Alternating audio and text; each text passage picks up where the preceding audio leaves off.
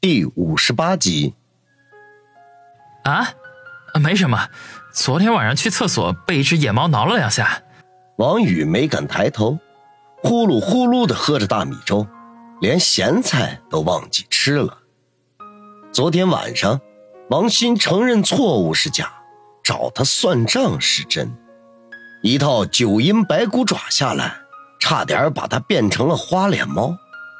后来他躲无可躲。只得祭出杀手锏来，取出两张大红票献上。看在人民币的份上，王鑫偃旗息鼓，鸣金收兵，扭着小蛮腰，洋洋得意地溜回了自己的房间。王宇欲哭无泪，有妹如此，生不如死啊！吃过早饭，送王鑫上学，才一出家门。王鑫的小脸一沉，不高兴的说道：“老哥，吃早饭的时候，你说谁是野猫？我又没说你。”王宇郁闷的嘀咕道：“嘿嘿，谅你也不敢。”嘿嘿嘿嘿。王鑫伸出五根葱白似的手指，做出鹰爪状来，同时发出恐怖的尖笑。王宇本能的向旁边躲了躲。心惊肉跳的说道：“小心，再胡闹，我可要翻脸了。”王鑫撇撇嘴，化爪为爪，在王宇的脸上轻轻的揉了揉，可怜巴巴的说道：“老哥，你真生气啦？人家就是和你闹着玩的。自从你退伍回来，就再也没跟我疯闹过。你都是大姑娘了，还疯闹什么？”王宇说。那有什么？你是我亲哥哎！王鑫一副无所谓的样子。王宇摇摇头，懒得和他分辨。到了学校门前，王鑫推门下车，向前走了几步，忽然又返了回来。老哥，你昨天说的话我都往心里去了，你放一百二十个心好了，以后我绝对不会再瞎胡闹了。王宇一翻白眼说道。鬼才信你！说完，一脚油门，扬长而去。混蛋老哥，气死我了！人家是认真的，你居然不相信！王鑫一跺脚，怒气冲冲地说道：“一整天都相安无事，不管是孙卫良还是陈六，亦或是信誓旦旦要好好报答王宇的梁国俊，都没有打来一个电话。”王宇自然也不会主动去联系他们。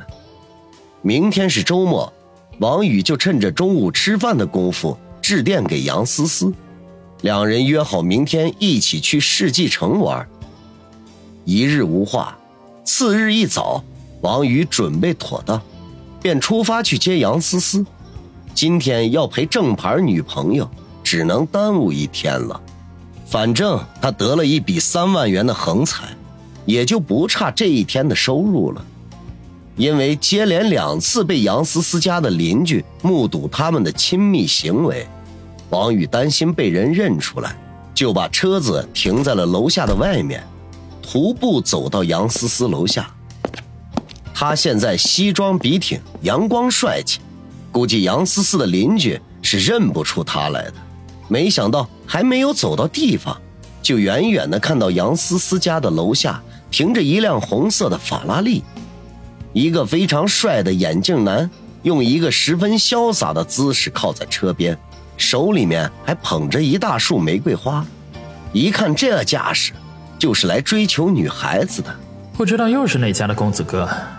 王宇心里头嘀咕着。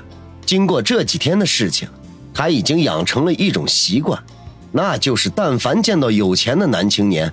统一给其命名为“公子哥”“富二代”，他不由得放慢了脚步，想要看看是什么样的女孩如此的幸运。结果大跌眼镜的事情发生了，杨思思穿着一身雪白的长裙从楼里飘然而出，看到那个眼镜男的一瞬间，竟然停住了脚步。那眼镜男立刻捧着鲜花迎了上去。做出了献花的动作，我操！来挖我墙角的，王宇暗骂了一句。原来这位追求者的目标是杨思思，这还使得，他顿时大步流星的冲了过去，人还未到，声音已到：“思思，我们可以出发了吗？”杨思思正被对方的忽然献花弄得手足无措，见王宇忽然出现，如同抓到了救命稻草一般，顿时越过眼镜男，脆声的说道：“亲爱的，你怎么才来？”王宇呵呵一笑的说道：“对不起。”路上堵车了，那我们得抓紧点时间。杨思思似是而非的说道。这时候，那个眼镜男才反应过来，小跑几步的追上。思思，等等我！杨思思脸色一沉，歉意的看了一眼王宇，转头说道：“孙威，我都跟你说过很多遍了，我已经有男朋友了，以后请不要再缠着我了，好吗？”原来这个眼镜男叫孙威，他并没有把杨思思的话放在心上，而是打量了一下王宇，说道：“这位就是你的男朋友？”“没错。”杨思思语气不善的回答。王宇也在趁机打量着这个叫做孙威的眼镜男，个头比他高，长得比他帅，不用看，人家开的是法拉利，就是身上的西装。一看就是价值不菲，这位就是一个典型的高富帅，不知道有多少年轻貌美的女孩子想要得到这样的人的青睐。相比之下，他身上所谓的笔挺西装、锃亮皮鞋，就显得黯然无光了。你好，我叫孙威，是杨思思的追求者。就在王宇打量对方的时候，孙威已经很有礼貌的开口说话了。而且还直奔主题，表明自己是杨思思的追求者。你倒是很坦诚啊！所谓巴掌不打笑脸人，孙威客气礼貌，王宇根本找不到理由打他。难道仅仅是因为对方要追求自己的女朋友，就要拳脚相向吗？这不符合王宇的性格。这没有什么好隐瞒的，我对思思的倾慕光明正大，没有任何见不得人的。孙威一脸坦然的说道：“对于孙威如此的坦白，王宇还真有点不知道说什么好了，迟疑了一下，才说道：‘孙先生，你这样明目张胆的挖墙脚，是不是有点不合适？在思思没有结婚之前，任何人都有追求她的权利，她也有自己选择的权利。’孙威一本正经地说道：‘我操，你也太无耻了吧！’”王宇忍不住骂道，然后拉着杨思思的手说：“思思，别理这个神经病，我们走。”杨思思也是一脸的无奈，跟着王宇快速离开。远远的还能听见孙威大声的喊道：“思思，我是不会放弃的，你是我见过最漂亮、最善良的女孩，你就是我的女神。”坐进车里。王宇和杨思思不约而同的一起吐了口气。思思，这是哪冒出来的奇葩？王宇郁闷的问。